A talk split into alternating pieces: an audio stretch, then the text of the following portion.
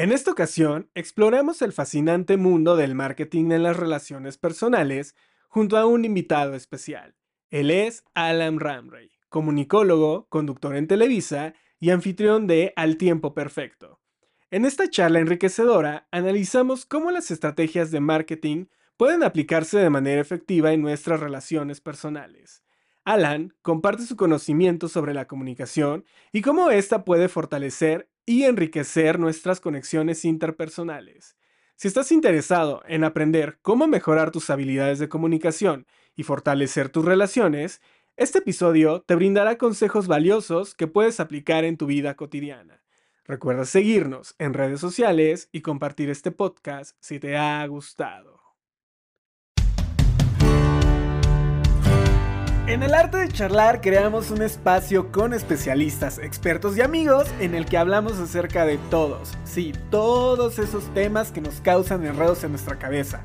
Compartimos nuestras vivencias y experiencias para hacer de tu día a día un momento único. Yo soy Carlo Castillo y es todo un placer estar con ustedes. Comenzamos.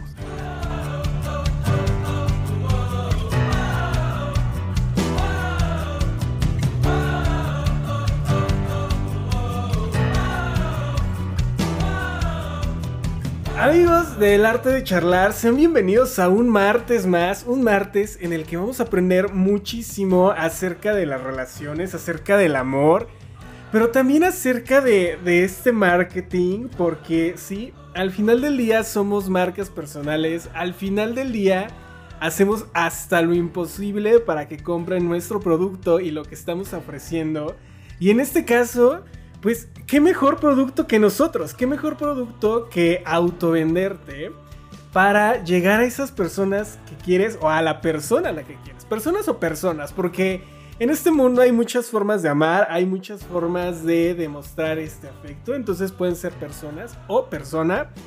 Y para eso está con nosotros, bueno, invitadazo del día de hoy, como siempre en todos los episodios, él es Alan Ramray, comunicólogo, conductor en Televisa y host de Al Tiempo Perfecto. ¿Cómo estás, Alan? Bienvenido a tu podcast. Muchas gracias. Feliz de la vida porque además le das a un tema muy actual que parece que ha tomado mucha relevancia, sobre todo en esta era digital, que parece que todos los días tenemos que estar renovando nuestro propio marketing. Ya hablaremos de eso, pero bueno, es un, es un tema que tiene ya muchos años hablar de marketing, hablar de publicidad pero ¿qué relevancia ha tomado hoy desde la perspectiva como individuo hasta llegar ya a una marca, producto o servicio? Realmente, Carlos, todos los días, desde cómo hablamos, cómo nos presentamos en redes, estamos haciendo marketing.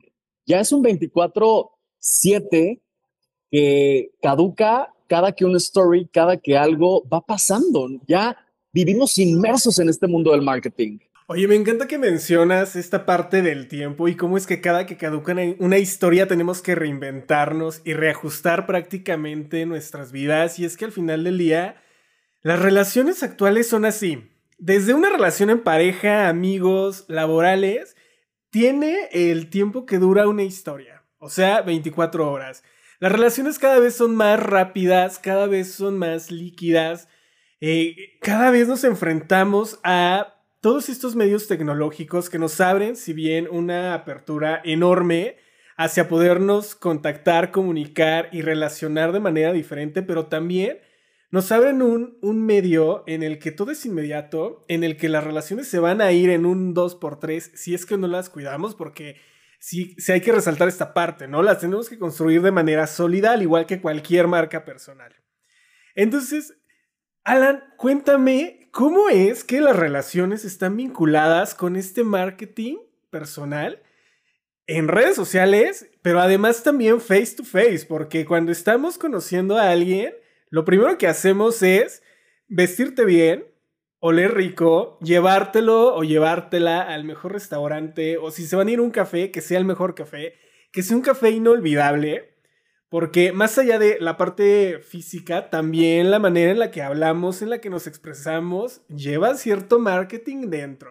Entonces, cuéntanos más de esto, Alan. Mira, Carlos, eh, vamos a remontarnos a una parte de definición del marketing, que en realidad ¿dónde surge el marketing? En hacer esta difusión de una posible solución. Entonces, si, si nos vamos a esto, quiere decir que el marketing surge por ciertas necesidades. Y si lo atribuimos a una parte como individuo, cuando dices, oye, bueno, por ejemplo, voy a conocer a una persona que hicimos match en N plataforma y hemos un poco platicado y entonces ya me dijo más o menos el tipo de tal. Todo viene desde una necesidad. Y esa necesidad es, primero, si esa persona te gusta, vas a querer dar tu mejor versión, vas a querer dar tu mejor cara, vas a querer que piense lo mejor de ti en esa primera salida. De ahí parte este famoso dicho que la primera impresión siempre es la que cuenta, ¿no? Partamos, partamos de estos dichos populares en el que vamos a tener esto, pero también aquí juega una parte pro y contra, porque por un lado la necesidad, el hecho de mostrar nuestra mejor cara puede venir desde una parte del ego, de incluso hay marketing que puede llegar a ser engañoso. Esto lo voy a dejar ahí como un asterisco, porque incluso eh, hay instituciones como la, la, propia Profeco que ha llamado a ciertas campañas publicidad engañosa, ¿no? Como puede haber también publicidad muy objetiva, publicidad que incluso puede ser eh, incluso proselitismo, ¿no? Ya con temas de política, en fin, que ahorita vamos a ahondar un poco en eso. Pero todo el marketing definitivamente nace de resolver algo. Todo producto o servicio siempre, por ejemplo, eh, el tema de Liverpool. Liverpool. Liverpool es parte de tu vida. No, no es parte de tu vida. Simplemente lo que te está diciendo es que es una tienda departamental en la que puedes encontrar todo, en la que vas a resolver todo y en la que tienes que ir. Entonces, si partimos de esta parte de, ok, conocí a alguien o voy a una entrevista de trabajo y quiero mostrar mi mejor cara, vienen dos cosas importantes. Una, el ego, que el ego puede jugar a favor o en contra. Y dos, el tema de la presencia del amor o la carencia del amor. Entiéndase desde ahí, porque muchas veces, yo no sé si te ha pasado con amigos, con alguna pareja, con compañeros de trabajo, que llegas el primer día y te tratan increíble, pero a los dos meses, bueno, ya de la greña, o amigos que a los seis meses te piden prestado, nunca te pagan y te dejan de hablar, ¿no? Entonces, el marketing hay que tener mucho cuidado porque podemos emplearlo para bien, pero también puede ser usado en una parte negativa. Por eso siempre creo que la parte del marketing y de la publicidad debe tener los principios que los periodistas pues nos han dejado en esta industria del entretenimiento, ¿no? La objetividad, la imparcialidad, la transparencia, pero hay que saberlo utilizar porque realmente el marketing híjole, puede ser muy bueno, pero también puede ser todo un caos. puede ser todo un caos y es que al final del día nos creamos identidades como individuos a través de este marketing.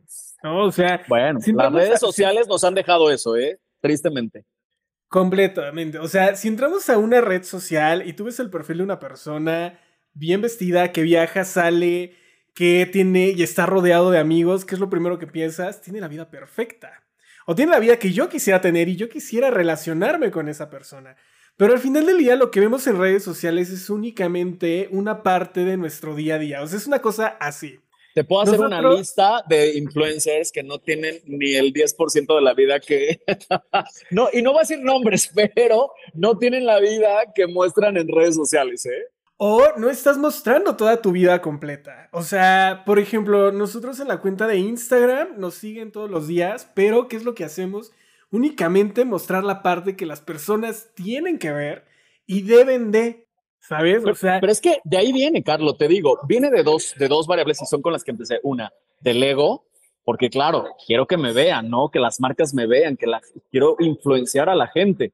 Pero también es un, es un, es un juego de doble moral porque el mostrar eso, también la pregunta que yo haría y que me la haría a mí mismo y a muchos influencers es, ok, muestras eso porque es una real y esa realidad viene del amor propio o viene de la carencia que entonces tengo que mostrar eso para sentirme bien porque la gente cree que, o sea, por eso es que puse como en asterisco estos dos puntos que puede ser tan bueno o tan peligroso dependiendo lo que quieras mostrar. En efecto, yo añadiría un tercer factor que es el de la privacidad. Que ojo, no todos los influencers tienen ese factor de privacidad. Yo te puedo contar influencers que hablan y cuentan su día a día sobre qué comen, a dónde van, a qué gimnasio asisten, si están en el Starbucks o están en Mentiras el musical y muestran prácticamente todo. Y ah, lo peor es que lo hacen en tiempo real y eso aún es todavía más peligroso. Que eso no lo haga absolutamente nadie.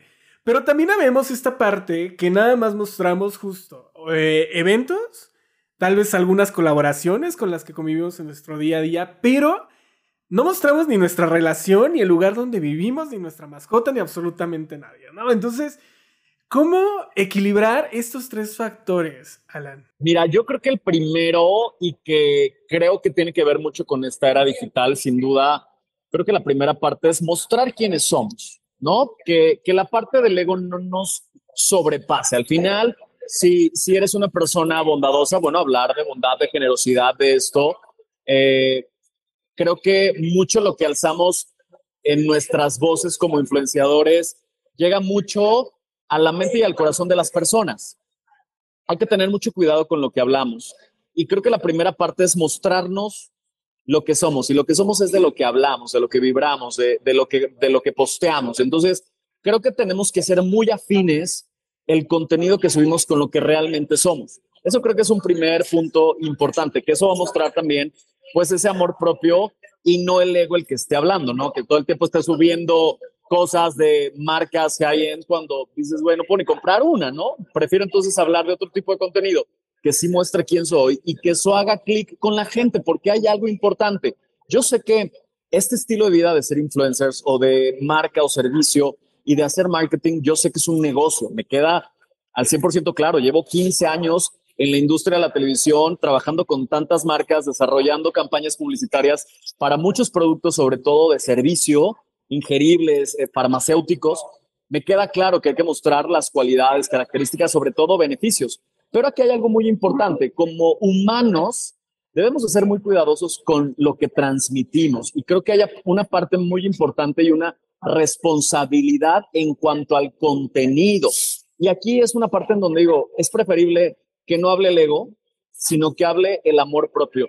Ahora, dos, también como personas que tienes comunidades, porque al final eso es lo que nos da las redes sociales, tú tienes tu propia comunidad que te sigue, creo que también hay, hay una línea muy estrecha que hoy las personas que están atrás de un teléfono han, brincan esta línea muy delgada entre la privacidad y el personaje.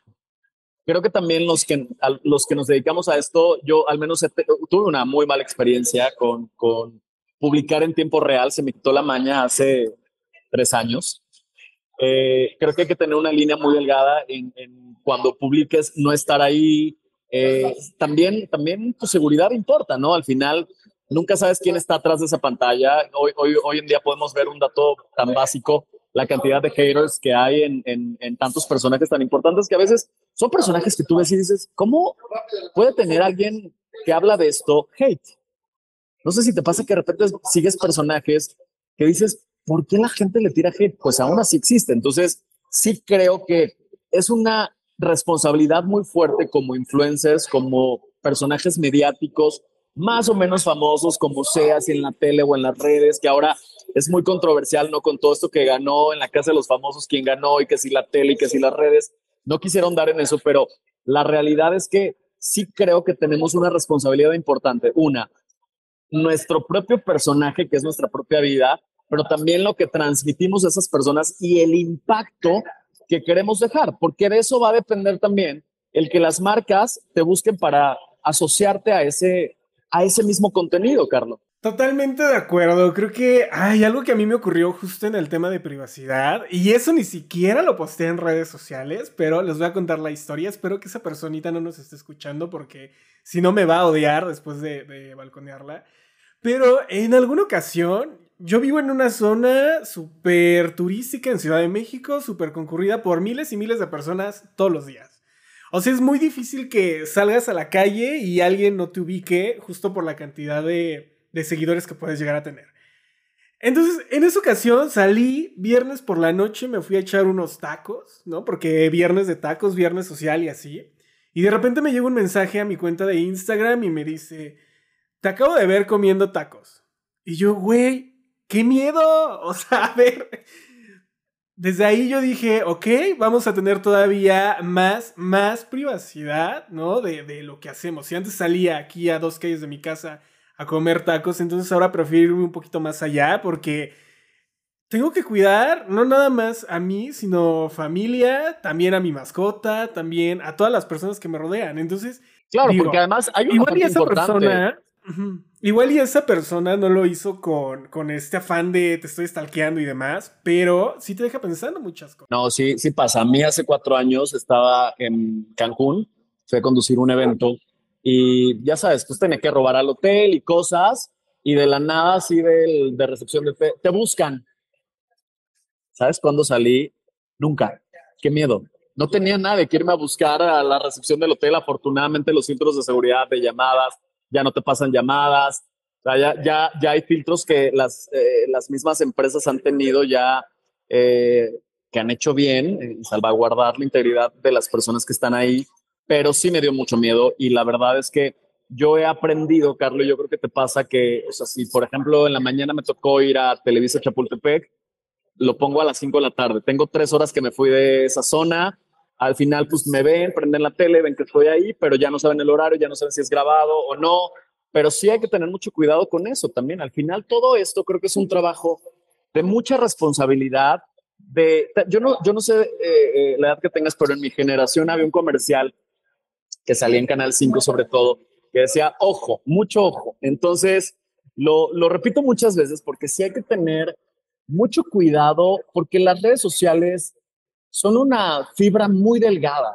Em, desayunamos, comemos y cenamos contenido en las redes, más allá de la televisión o de otro tipo de medios, que, que muchas veces ya no sabemos distinguir entre ficción o realidad, de contenidos, de privacidad, de a quién estoy observando, qué tipo de contenido. El otro día, yo no sé si, si te ha pasado, pero oye, ya me encuentro contenido de, y, lo respeto de corazón a quien lo haga, pero ya en vivos en TikTok, de tirando las cartas y diciéndote casi casi lo que te va a pasar, o me tocó otro en vivo que en este momento va a temblar en no sé dónde y, ya, me, ya sabes que eso también es un factor importante del que tenemos que hablar, la malinformación que hay en las redes sociales. También esto es muy importante porque, oye, ¿a cuántos colegas artistas no han matado ya?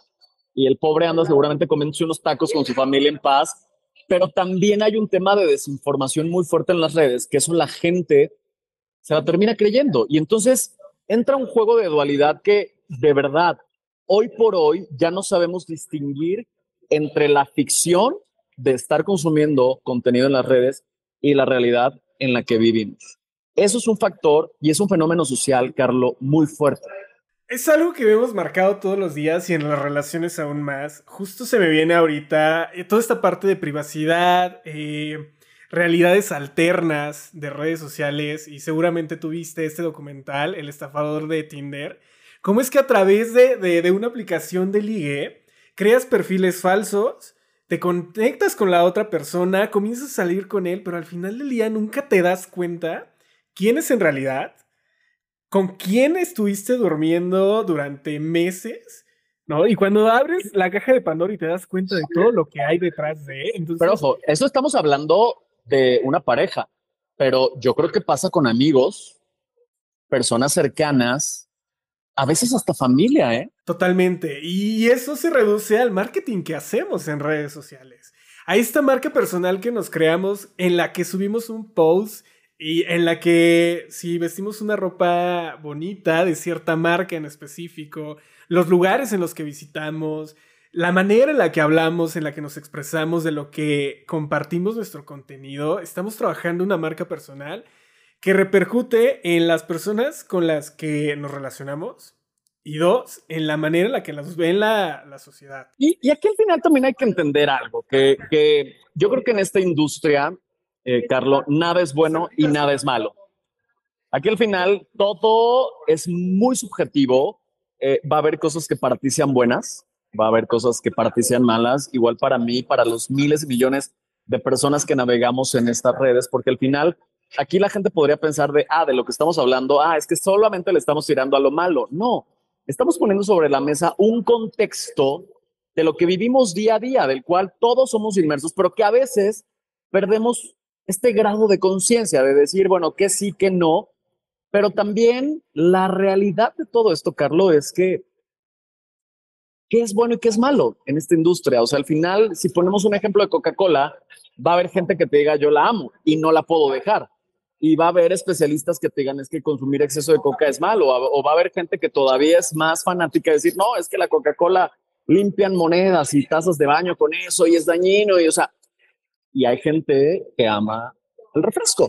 Entonces, volvemos a lo mismo. Tiene que ver mucho con lo que consumimos, por qué lo consumimos. Y yo sí dejaré una pregunta importante a todas las personas que nos dedicamos a crear contenido en esta industria y es si verdaderamente desde la perspectiva ética y profesional lo que estamos subiendo como contenido realmente está siendo propositivo o lo estamos haciendo por negocio. Porque me he topado, últimamente ves que están muy de moda estos podcasts con video, en el que veo personajes que ya incluso las palabras altisonantes se convierten en nueve de cada diez. Y entonces digo, híjole, yo no sé si eso para una generación de chavitos que consumen de 14, 16 años sea bueno. No lo sé. En mi experiencia yo diría que no.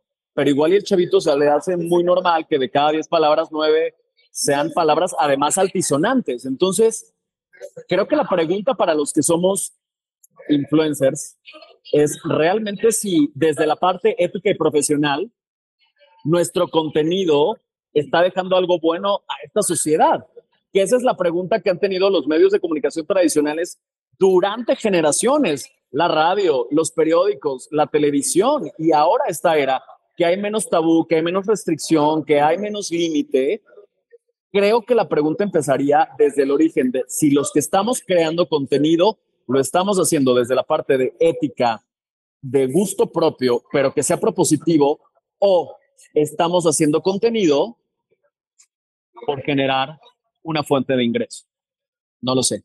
Sí, justo eh, es un dilema bastante grande. Yo me lo he preguntado un montón de veces porque Luego me llegan campañas, ¿no? Recientemente me llegó una campaña de un canal de apuestas. No sé por qué últimamente todo el mundo piensa que. Yo, yo me encanta las, de los las de los casinos son terribles porque además no están reguladas. Ajá, o sea, no sé por qué todo el mundo piensa que a mí me encanta apostar. Creo que porque subí un post en Las Vegas o alguna cosa así. No lo sé. Pero de repente me llegan este tipo de campañas y digo, eh, ok, no, esta no la vamos a ocupar. Sí me están pagando lo que yo pido tal vez, sí me están cumpliendo todos los requisitos, pero ¿va o no con mi contenido? Versus, recientemente me llegó una campaña de Pedigree donde justo el mensaje es adopta, no compres, súmate a la campaña, vamos a donar alimento para albergues de perritos. Y dije, wow, vente para acá, es más, ni siquiera te la cobro. Vente para acá y yo te apoyo en esta campaña digital creo que también no está mal hacer negocio con redes sociales siempre y cuando vaya ad hoc al objetivo al que quieres llegar. Por eso vuelvo a dejar las dos preguntas sobre el, sobre el tintero. O sea, lo que estamos subiendo es desde la parte profesional y ética, algo propositivo o lo que estoy generando como contenido es por generar negocio. Una cosa no está peleada con otra. Lo que pasa es que los principios de cualquier comunicador están claros. Lo que pasa es que las redes sociales nos han, al no estar regulado nada, es tan abierto, es tan de, de verdad. Yo el otro día me topé con un personaje que no quiero decir el nombre, pero nueve de cada diez palabras eran altisonantes y entré como en un poco en un conflicto en el que digo, no sé si eso sea bueno o no, como muchas cosas que podemos encontrar en las redes. Yo, yo, Alan, decidí no seguirlo. Habrá gente que sí, y además tenía miles de seguidores. Y digo, bueno, habrá gente que haga match con eso, pero realmente yo creo que el hecho de vivir de esto, Carlos, no está peleado una cosa con otra. Aquí es también depende las marcas, el tema de que las plataformas te moneticen por likes, por views, por todos estos algoritmos, eh, pero también pues el tema de las marcas que te contratan, no lo sé, siguen siendo, yo creo que en, esta parte seguimos siendo un poco novatos en, en hasta de marcar límites, ¿sabes? Creo que, creo que seguimos siendo novatos en esa parte, en contenidos, en algoritmos, en, claro que no, eso está más que estudiado y todo el mundo tiene la expertise del mundo, pero creo que en saber hasta dónde sí, dónde no, sigue habiendo un gap ahí un poquito como oscuro. Acabas de mencionar un concepto y es eh, los comunicólogos tenemos responsabilidad. Y esto es totalmente cierto. O sea, yo desde que salió este aparato, este teléfono celular y cualquier tipo se puso a hacer contenido, contenido que a lo mejor es muy bueno, contenido que dices, órale va, me río un rato, pero que no tiene una finalidad y una ética trasfondo. Eso a mí me causa mucho ruido, porque entonces digo, güey, yo sí me fleté cuatro años de carrera, dos en la maestría, estuve estudiando un montón de cosas para ser responsable al tener ese micrófono enfrente, más toda la experiencia de medios de comunicación, y llega alguien que tiene, digo, sí son muy graciosos, yo me he reído muchísimas veces con ellos. Sí, hay gente muy buena. Pero entonces llegas y dices, güey, por...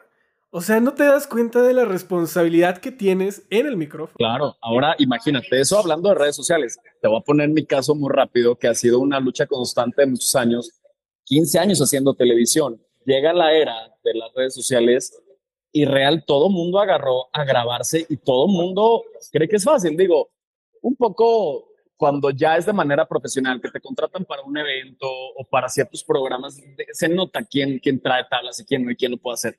Pero imagínate lo que restó de trabajo para muchos compañeros que nos dedicamos a trabajar hace tantos años en la televisión. Y eso te digo, y ahora súmalo también a redes, es, una labor de todos los días, pero aquí al final, mira, yo creo que aquí hay algo maravilloso, Carlos, también. Para todos sale el sol.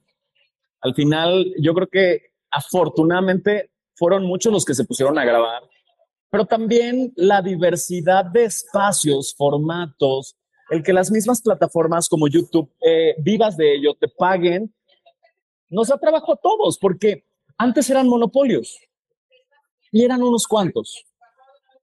Entonces, si vemos también la otra cara de la moneda, qué bueno que existen tantos espacios. Al final, mira, somos millones de personas en el mundo que cada quien tiene hoy en día el derecho de decir, quiero ver este contenido o no.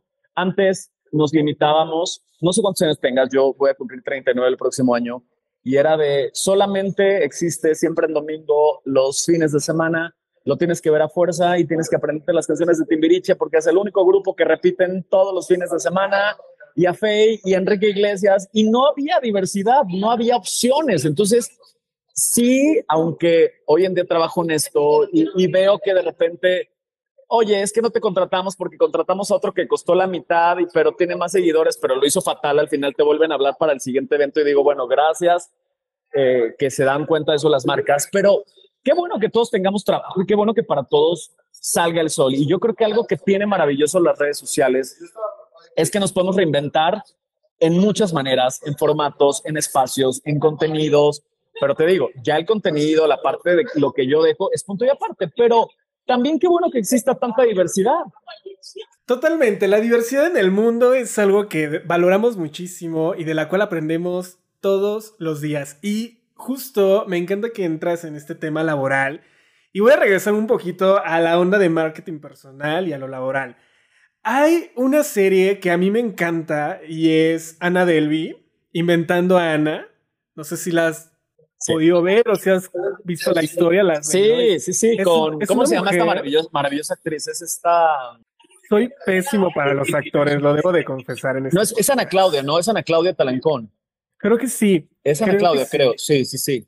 Bueno, ella, la historia de Ana Delby a mí me encanta porque de la nada, de no tener nada, casi arma una fundación en Nueva York a raíz de marketing personal. Entonces, para mí, lejos de que se intentó estafar, que si le dejaron o no el fideicomiso, que si mintió, si engañó, la parte de marketing y publicidad personal que se hizo fue extraordinaria. O sea, para mí es una persona que digo, güey, si sabes mover las cartas, si tienes relaciones públicas y talento, y además conciencia de marketing, puedes llegar a crear cosas extraordinarias.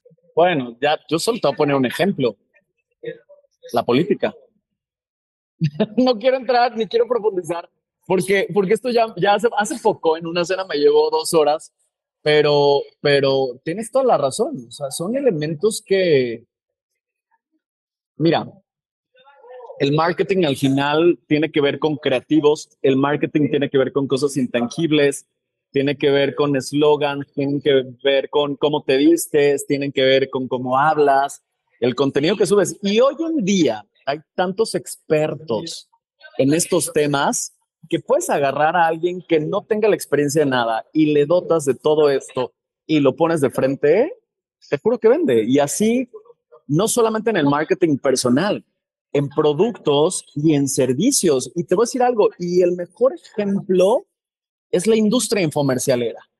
O sea, ¿tú crees que Jade Cook, los sartenes azules que vemos en la televisión mañana, tarde y noche y hace tantos años, realmente son sartenes de por vida?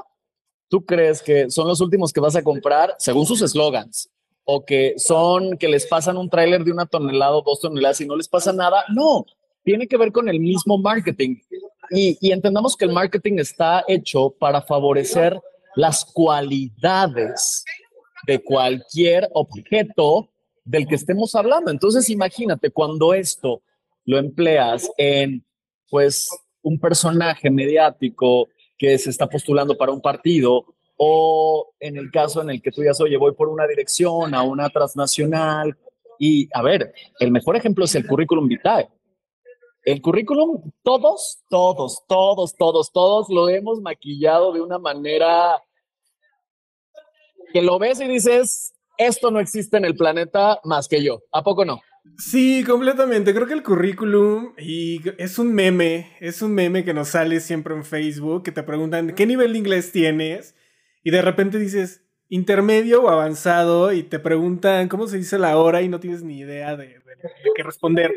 Ese es el mejor ejemplo, ¿eh? Ese es el mejor ejemplo del marketing personal. Solamente hagamos conciencia de nuestro currículum. Nada más con eso, ¿eh? Sí, sí, eh, en definitiva. Y la una de los infomerciales, bueno, yo estuve a punto de comprar una almohada Soñare, nada más porque me gustó el dios griego, pero después dije, ay, no, mejor nada más lo espío en redes sociales. Es, un, es, un tema en el que, a ver, el marketing está desarrollado para persuadir, entendamos, hablamos mucho del marketing y de, de sus beneficios, pero realmente, ¿por qué se hace marketing?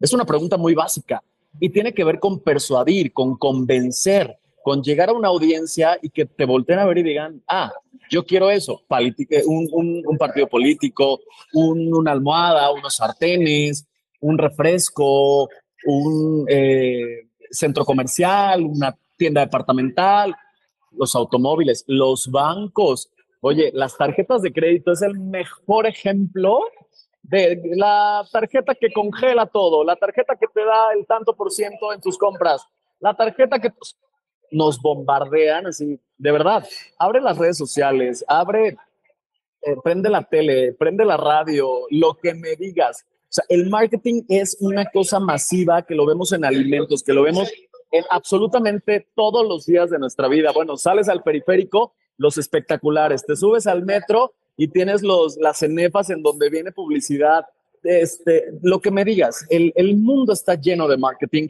pero está hecho con eso, con el afán de convencer, de persuadir, para que la gente vaya y lo adquiera, lo consuma, y eso es un negocio, pero ojo, no siempre el marketing es certero, y no siempre el marketing es como, de verdad, lo hablábamos hace rato, en las relaciones interpersonales, cuando llegas por primera vez a tu grupo de clases, no sé, en la universidad, y que nos dicen, preséntense.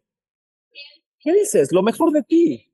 Sí, te, te escucho. Sí, o sea, creo que en marketing personal hay, hay un fenómeno que se está dando recientemente y yo lo veo en las noticias todos los días. Y por un lado digo, ay, como que sí me da gusto que estoy viendo este marketing, pero por el otro digo, no, no puede ser. Estoy cayendo en lo que caí hace 12 años. Y es el fenómeno Peña Nieto que estamos viendo ahorita con Omar García Harfuch, que es completamente lo mismo. Tienes allá a las señoras gritando que está guapísimo, que se quieren casar con él. Bueno, me aprendí hasta las porras. O sea, ya me aprendí las porras y digo, sin adentrarnos tanto en temas de política, seguramente no voy a votar por él, pero ese marketing personal que están haciendo con él en ese momento ya lo habíamos visto con Peña Nieto y es un marketing personal pero, que está extraordinario. Pero antes, lo que pasa es que en ellos ha detonado esta parte física, pero todos los políticos, igual que los artistas, o sea, ve, yo creo que un ejemplo claro en la industria musical, Gloria Trevi. Ve los altibajos que ha tenido en carrera, en marketing, en tantas cosas que yo creo que aquí hay una parte importante y es, y es sano que hablemos de eso también, Carlos.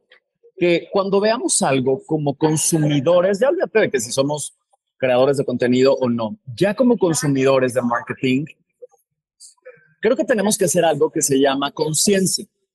Y esa conciencia es que el marketing nos tiene que hacer pensar, no solamente convertirse en algo que tengo en la cabeza y que es lo primero en lo que pienso, como se le llama el top of mind, o, de ya lo escuché tanto que ya me convenció.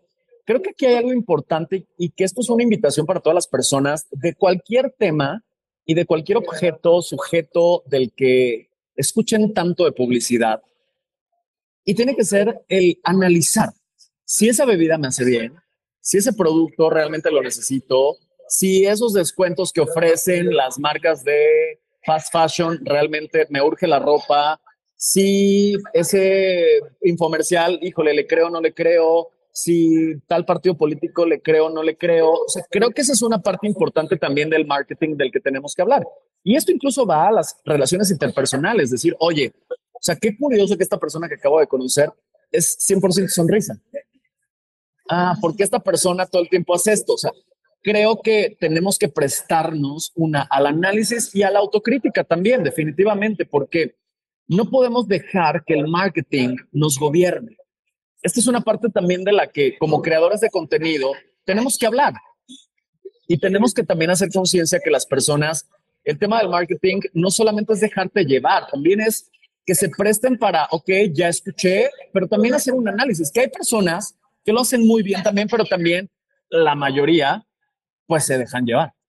Muchos se dejan llevar y hay cuatro conceptos. Eh, Contacto personal, experiencia, marketing y la parte del consumidor. ¿Qué tan relacionadas están estas cuatro? Porque ahorita viene una campaña bastante fuerte que es Buen Fin. ¿Cómo debemos de convertirnos en consumidores realmente pensantes? Que nos detengamos, no 10 minutos, que nos detengamos 10 segundos a pensar si realmente necesitamos la experiencia del Botox que nos están vendiendo. Porque aparte te venden un Botox al lado de un hombre guapísimo y está la chava ahí súper estirada, reluciente y todo. Pues mira, primero el revisar el bolsillo, que es importante. Hay personas que a veces se endeudan. Sabes que en México hay una estadística muy fuerte, sobre todo en Ciudad de México, que las personas se endeudan con créditos automotrices que cubren el 80% de su sueldo. imagínate qué fuerte es eso, nada más por un status quo, que tiene que ver, por supuesto, con la sociedad y con lo que tenemos y con lo que nos venden. Pero creo que primero es revisar el bolsillo. ¿Qué sí puedo comprar que no afecte mi economía? La pregunta dos es, ¿realmente sí lo necesito o solo me estoy dejando llevar? Y tres, creo que hay que hacer un análisis porque en variedad de productos y servicios existen miles. En refrescos te, venden uno, hay 10. En sartenes te ofrecen uno, hay 50. En automóviles te ves publicidad de uno, hay 15 más. O sea, creo que también el análisis de sentarse, de preguntar, de ir, de visitar, de checar páginas. Hay muchas páginas en donde ya existen comentarios de usuarios de esos productos y servicios que te dan eh, por ejemplo, en restaurantes, TripAdvisor, que te dice tantas estrellas, te, metes a Shein, esta página oriental que compras por volumen y te llega en, muy rápido ahora, o le llaman Shein. Incluso sube las fotos ya y califican y te dicen, o sea, creo que, creo que material hay, creo que las empresas, eh, los que hacemos marketing, no vamos a dejar de bombardear con las cualidades, resaltando siempre lo mejor pero también entra la responsabilidad del consumidor en decir, ok, me encanta, sí, ya me gustó, perfecto, vamos a analizar, vamos a leer, vamos a hacer esto. En Latinoamérica es un poco difícil por eh, usos y costumbres como individuos, pero las personas que nos estén viendo seguramente en este podcast, creo que puede ser un nuevo hábito el decir, oye, si estoy viendo tal cosa, te digo, yo creo que hay tres puntos importantes y los digo de manera coloquial para no vernos tan técnicos y salirnos del mame. Eh, primero es, de verdad, ¿lo puedo pagar sin tener que endeudarme o tener que sacrificar mi bolsillo y no tener que estar sufriendo? Dos, ¿realmente sí lo necesito? Tres, hacer un análisis en decir, ok, si vi que aquí cuesta mil pesos, probablemente en otro lado, en otro punto de venta, en internet, lo encuentre en 7.99. O sea, creo que, creo que es algo que como usuarios también tendríamos que ser responsables. Oye, se me viene a la mente una pregunta y a mí siempre me encanta hablar de debería ser generaciones y un montón de, de conceptos en psicología, pero ¿qué tanto influye el deber ser en las decisiones de compra. Y me refiero a deber ser con amigos, familia, pareja. Mm. El deber ser en redes sociales. Es que mira, esto me voy a una parte psicológica un poco básica que a veces no tenemos conciencia, pero de verdad, parte desde la carencia o el amor propio. Ahí tienes la respuesta. O sea, te lo defino con un concepto psicológico, porque además llevo ya un muy buen tiempo en terapia leyendo acerca de estos temas. Pero al final mi comportamiento, mis acciones, mis pensamientos, mi vibración, mis comentarios vienen desde la parte de carencia afectiva o amor propio. Y depende en el nivel en el que estés, cómo te vas a comportar en el 360 de tu vida. Ahí tienes la respuesta. Entrar a eh, casos específicos es muy complicado, es muy difícil, eso es juzgar y eso no está bien pero todo parte desde ahí, desde esos dos conceptos. Si todo lo haces o todo te acciona desde la carencia o desde el amor. Porque desde ahí el tipo de amigos, el tipo de pareja, el tipo de trabajo, eh, el tipo de acciones, el tipo de decisiones, de ahí depende. Y esa es la respuesta, yo creo que más clara que te podría dar a esta pregunta, Carmen. Alan, ¿crees que el amor propio es el accesorio en marketing personal más fuerte que tenemos? Creo que hablar del amor propio es algo que nos debieron haber educado con eso desde hace muchas generaciones. Em, se ha puesto muy de moda el concepto, yo creo que por este despertar de conciencia de estas nuevas generaciones, de este choque cultural entre la generación de los que nacieron en los 50, 60, 70 contra los que estamos en esta parte intermedia de 80s y los que nacieron en los 90s y en los 2000s. Creo que este choque cultural de ideas entre padres e hijos, entre eh, nietos y abuelos, creo que ahí, ahí surge este boom, porque esto tiene, estos conceptos, Carlos, vienen de toda la vida, desde Aristóteles, desde Pitágoras, desde Kafka, desde tantos escritores de hace miles de años ya hablaban acerca de, de, de estos temas tanto en la parte personal como en la parte del amor, como en la parte de política, en la parte de sociedad, sobre todo, creo que los griegos son los que más han escrito acerca de esto y parte del contenido, bueno, incluso la misma Biblia, la misma Biblia tiene, habla mucho acerca, acerca de esto, uno de los, de, los, de los mandamientos habla de esto, pero a lo que voy es que ha tomado un boom en la sociedad, sobre todo latinoamericana, porque en países en Europa, en Asia, eh, el tipo de educación ha sido otra, pero contestando tu pregunta, eh, es un poco difícil porque depende mucho. Mira, hay un concepto en Latinoamérica que se llama pobreza. La pobreza en términos económicos no solamente tiene que ver con una parte de capital. La pobreza incluso se le llama a la ausencia de conocimiento, pero también la pobreza es un fenómeno que se hereda. Y hablo de pobreza de espíritu, hablo pobreza de amor, hablo de muchas cosas, porque el, latino en general, al, habernos educado en un sistema tan, de tanta carencia, hay un personaje importante y que me gustaría hablar de esto porque de ahí parte muchas cosas, la víctima. Híjole. Pobrecito de mí, es que yo trabajo mucho, es que yo hice esto por él, es que yo, es que si yo hubiera decidido, es, bueno, la víctima es el peor personaje que surge de la carencia afectiva, que cuando encuentras este despertar de conciencia y viene este descubrimiento del amor propio, lo primero que desaparece es esa víctima. Y cuando te das cuenta que la víctima no te hace bien, empiezas a mejorar muchas cosas en tu vida y entonces este concepto del amor propio toma mucha fuerza. Pero realmente el descubrirlo, el llegar, el aleccionarte, viene de distintas maneras. Hay quienes lo pueden entender por una pareja, por amigos, por el trabajo, de manera personal.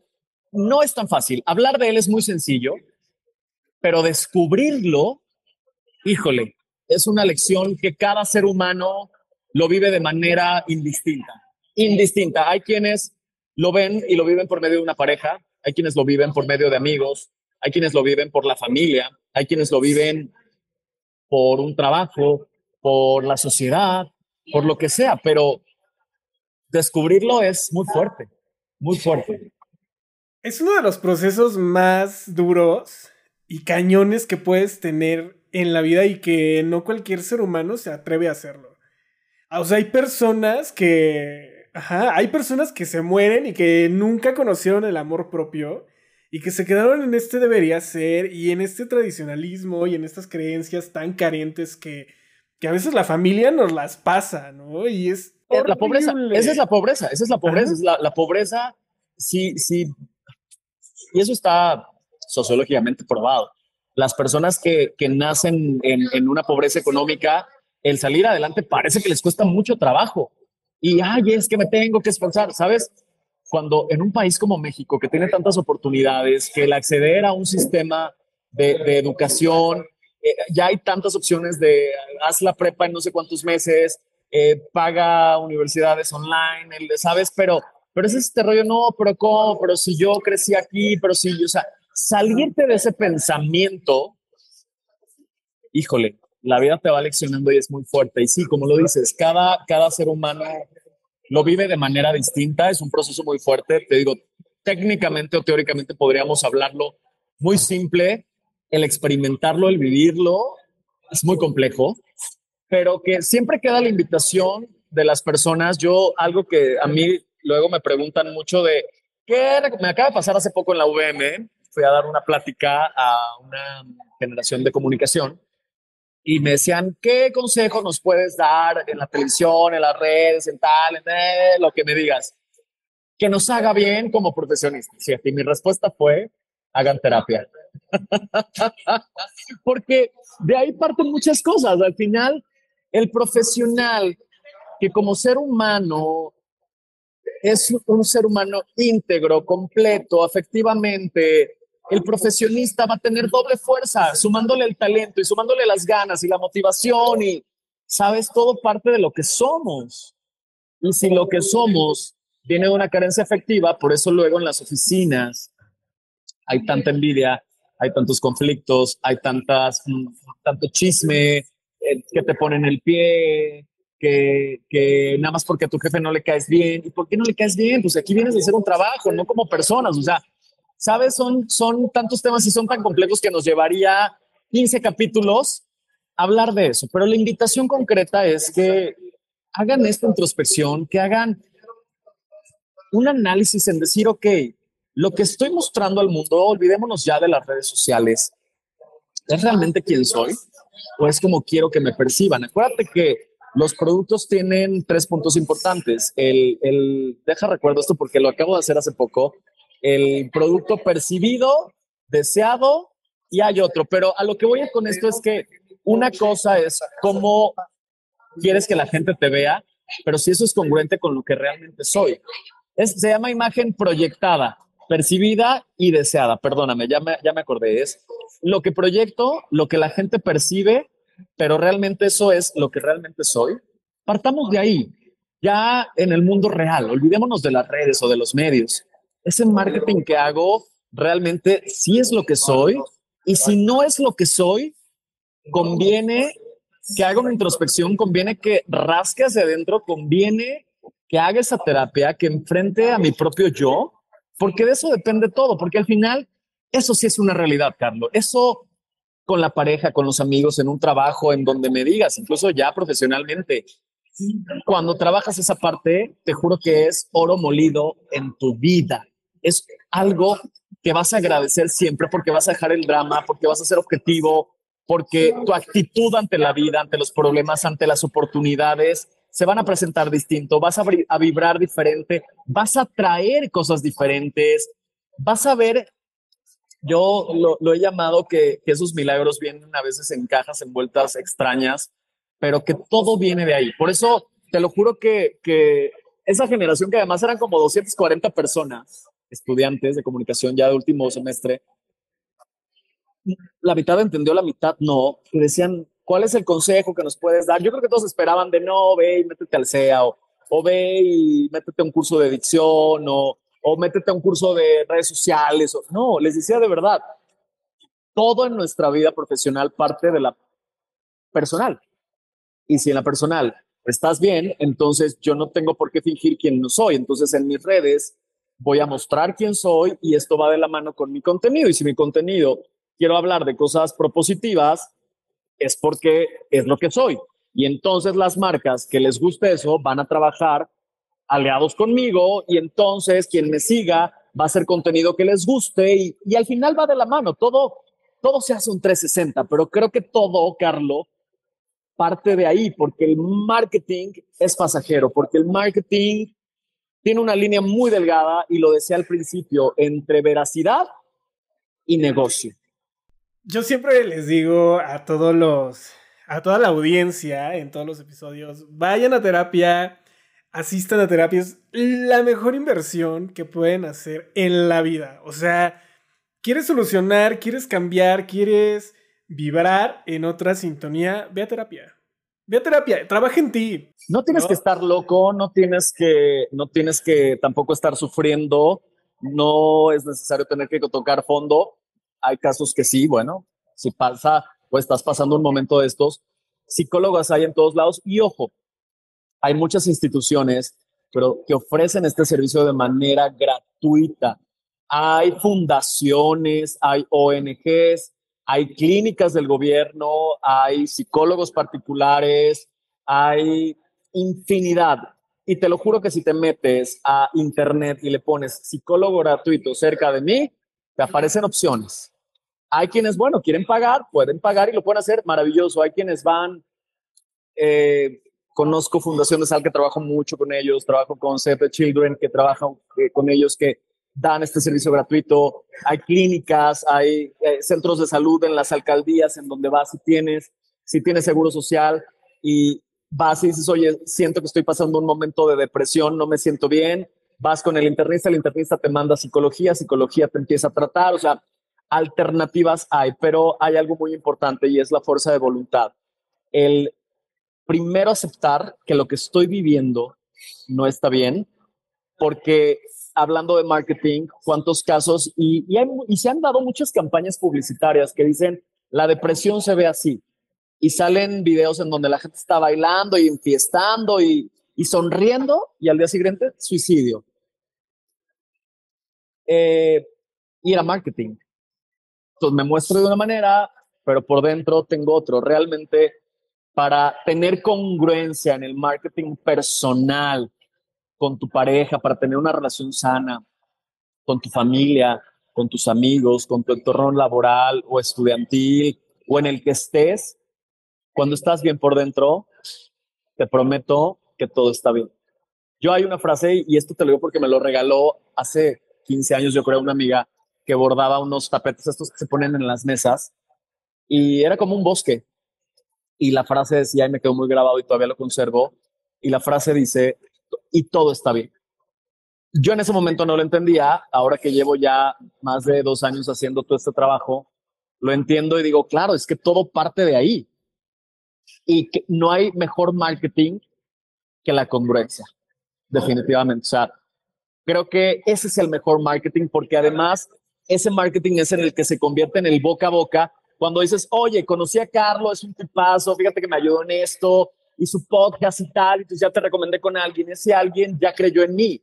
Y no hay mejor marketing, que es más o menos el 40% de cualquier campaña de la que me digas, política, producto, servicio, la que sea en el mundo, que el boca a boca. Y cuando logras transmitir eso es por la experiencia no solo por el eslogan, no solo por el insight, no solo por el sobrebombardeo, como lo hacen los infomerciales, no solo porque lo ves en todos lados. El boca a boca es la neta, lo que la gente dice. Y contra eso no puedes hacer nada. Por eso es que creo que todo el mejor marketing personal debe venir de la congruencia de quién soy, de lo que pienso, de lo que hago. Eso es importante. Alan, ha sido, y esto no lo digo en todos los episodios, pero ha sido uno de los mejores episodios que hemos grabado en toda la historia de este podcast. Muchísimas gracias por todo el conocimiento y por todas las herramientas que nos has brindado el día de hoy. Para mí es un placer y, nuevamente como comunicadores, te lo, te lo digo y creo que es parte de la responsabilidad. Creo que tenemos que hablar las cosas como son. Una, sin hacer amarillismo de esto, sin caer en criticar o juzgar. Creo que podemos hablar de los temas, sobre todo que creo que toda la comunidad que te sigue, toda la comunidad que nos ve, dejar algo bueno. Y creo que ese, ese es como esta semillita de sésamo, que te lo juro que son las semillitas de sésamo, son milimétricas. Si logramos sembrar algo bueno en las personas, nuestra misión como comunicadores está hecha. Y con eso me quedo. La verdad es que esa es la parte que creo que fue el por qué acepté venir a este podcast. Me han invitado a todos los que te puedas imaginar, en los que hacen chistes, en los que se burlan, en los que tal, en los que... Y mi respuesta es no, porque antes analizo y digo, ¿dónde quiero estar? En donde se ríen, en donde no hay seriedad y no. Por eso es que Estoy agradecido con este espacio, con este ratito que llevamos platicando y deseo de corazón, Carlos, que logremos dejar ese algo bueno en las personas y con eso lo demás está hecho. Y ese es uno de los objetivos de este podcast, dejar un granito de arena en la mente de las personas. Si con este podcast ayudamos a dos personas, nos damos por bien servidos a una persona, ni siquiera a dos, a una. Con que esto le llegue a una, nos damos por bien servidos y créeme que cuando los subimos o cuando subimos algunos episodios y nos llegan los mensajes de lo escuché y me ayuda a tal cosa o lo escuché y me di cuenta de tal cosa, es ahí donde nos llena. Donde nos llena y decimos, wow, estamos haciendo las cosas bien, estamos comunicando de manera efectiva y asertiva y eso está increíble. Alan, muchísimas gracias por haber estado con nosotros. Un placer y les recuerdo mis redes, estoy en YouTube, ahí van a encontrar un programa que habla justamente de esto que se llama El Tiempo Perfecto. Lo detuve hace un año porque ya estaba en la quinta temporada. Se llama El Tiempo Perfecto. Lo pueden encontrar con mi nombre como Alan Ramrey, así estoy en todas las redes sociales. Y son programas de entrevistas a celebridades que no hablamos de la carrera, hablamos de cosas de vida, hablamos de estos momentos difíciles, cómo se levantaron, qué los inspiró, qué los motivó, que es mismo de lo que estamos hablando aquí. Van a encontrar grandes historias de Timbiriches, de Rocío Sánchez Azuara, de mucha gente. Eh, en redes sociales pueden ver ahí contenido de lo que subimos, de libros, de podcasts que también están muy a la mano, de herramientas que nos hagan bien como este podcast en el que estamos eh, llegando a los corazones, al alma de las personas y que hoy en día ya no hay pretexto, Carlo, de decir, híjole, yo no sabía o no tengo cómo. Si tienes un teléfono en la mano con internet, tienes el mundo a tus pies. Así que créanme que esto la experiencia nos lleva a decirlo y no me queda más que darte las gracias, que me sigan en, mis redes. Gracias por el espacio, me lo he pasado muy bien. He estado aquí acompañado de mucha gente porque estoy en una cafetería, no logré llegar a mi casa, pero tenía que conectarme con ustedes y sin duda alguna, pues con el corazón agradecido. Nosotros también estamos muy agradecidos contigo, Alan, y agradecidos también con todos y cada uno de los que martes a martes se conectan para formar parte de esta historia Parte de este arte de charlar, yo soy Carlos Castillo y recuerden seguirnos en nuestras redes sociales.